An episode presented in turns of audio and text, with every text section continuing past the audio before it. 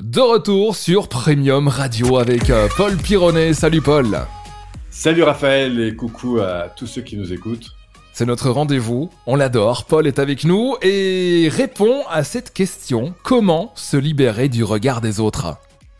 Ah ça c'est une excellente question. À quel point nous sommes euh, sans doute parce qu'on a besoin d'exister sous le regard évidemment de l'évaluation de, des autres en fait. Hein. C'est-à-dire que mm. on réagit beaucoup non pas au regard des autres, mais à l'idée que l'on se fait du regard des autres. Et très souvent, on a une tendance à projeter ce que nous, nous nous racontons à l'intérieur, à le projeter évidemment dans l'esprit, en tout cas dans, dans, dans le regard des autres. Donc ça, c'est la première chose importante à, noter. C'est pour se libérer du regard des autres, eh bien, la première chose, c'est déjà de se libérer d'une perception qu'on a de soi, parfois un peu dévalorisante.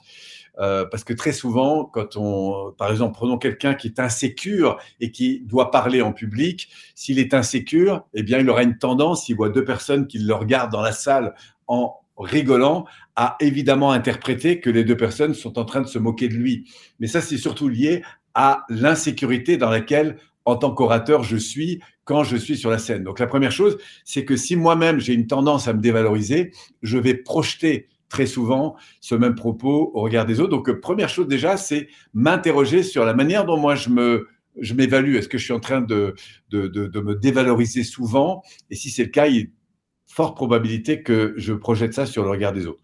Maintenant, le regard des autres, c'est pas seulement négatif. C'est-à-dire que moi, je, je dis toujours qu'on apprend beaucoup et qu'on progresse rapidement grâce au feedback.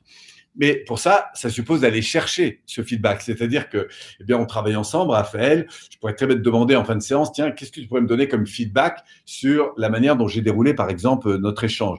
Et donc, c'est grâce à ces retours que je vais progresser.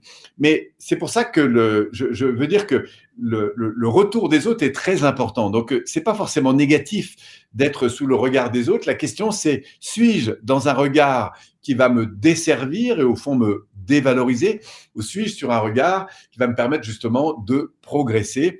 Et ça, c'est un point très, très important. C'est, ma capacité, y compris à recevoir parfois de la critique, mais à pas la prendre comme une dévalorisation, mais comme une occasion de progresser et de grandir. Et c'est là que du coup le regard des autres devient pour moi euh, évidemment très intéressant parce qu'il va être un facteur de progrès important. Alors dans cette comparaison qu'on a aux autres, parfois euh, on dit souvent oui, il faut pas se comparer, tout ça. Bon, il y a deux façons là encore de se comparer. C'est soit d'aller chercher de l'inspiration, et Dieu sait que si je veux progresser, par exemple, en radio, le fait que j'écoute des vrais professionnels sur la manière dont ils parlent, ils posent leur voix, ils font varier leurs leur propos, eh bien, je vais beaucoup apprendre. Donc, euh, encore une fois, l'environnement peut être une source d'inspiration extrêmement importante. Ce qui est embêtant, c'est encore une fois, non pas la comparaison en soi, mais l'auto-dévalorisation négative. Parce que je me dis, oulala, quand je vois comment Raphaël s'y prend, et moi j'ai encore jamais parlé devant un micro, j'ai l'impression que je suis nul. Et donc du coup, là, ce qui est embêtant, c'est pas la comparaison. Ce qui est embêtant, c'est l'auto-dévalorisation de soi-même. Et je crois que le point important dans cette affaire de regard des autres, c'est surtout le propos qu'on se tient à nous-mêmes Est-ce qu'on est dans un système de pensée qui nous coupe en quelque sorte un peu eh bien, de notre potentiel, de nos capacités, qui nous dévalorise Ou est-ce qu'au contraire, on est en train de se dire, bon, ok, il y a quelques points qui sont pas encore euh, très formidables, euh, que je pourrais probablement améliorer, lesquels? Et là, du coup, de se dire, c'est quoi mon prochain pas et comment je peux progresser à travers ça? Donc, c'est ça que je crois, je crois d'intéressant dans ce rapport avec les autres, c'est cette conscience de la modalité dans laquelle je me situe dans mon rapport avec les autres. Et je crois qu'il y a beaucoup d'inspiration aussi à tirer des autres, mais surtout pas de comparaison, disons, négative. Hein, le point qui est le plus euh, contraignant, je crois, c'est l'autodévalorisation négative, c'est-à-dire les propos qui me coupent en quelque sorte de mes capacités au lieu de m'élever justement la possibilité de les exprimer, ces, ces capacités. Mmh. En sachant que tout ce qui est nouveau bah, commence par être un peu compliqué, simplement parce qu'on n'a pas l'habitude. Donc, euh, c'est là où le regard des autres nous fragilise beaucoup. Et c'est pourtant à ce moment-là que souvent, il est important de, bah, de faire face et d'avancer, sachant que très souvent, on a tendance à se comparer à des très bons. Et qu'en général, les gens qui sont très bons, quand on est en train de progresser, ont rarement un regard négatif.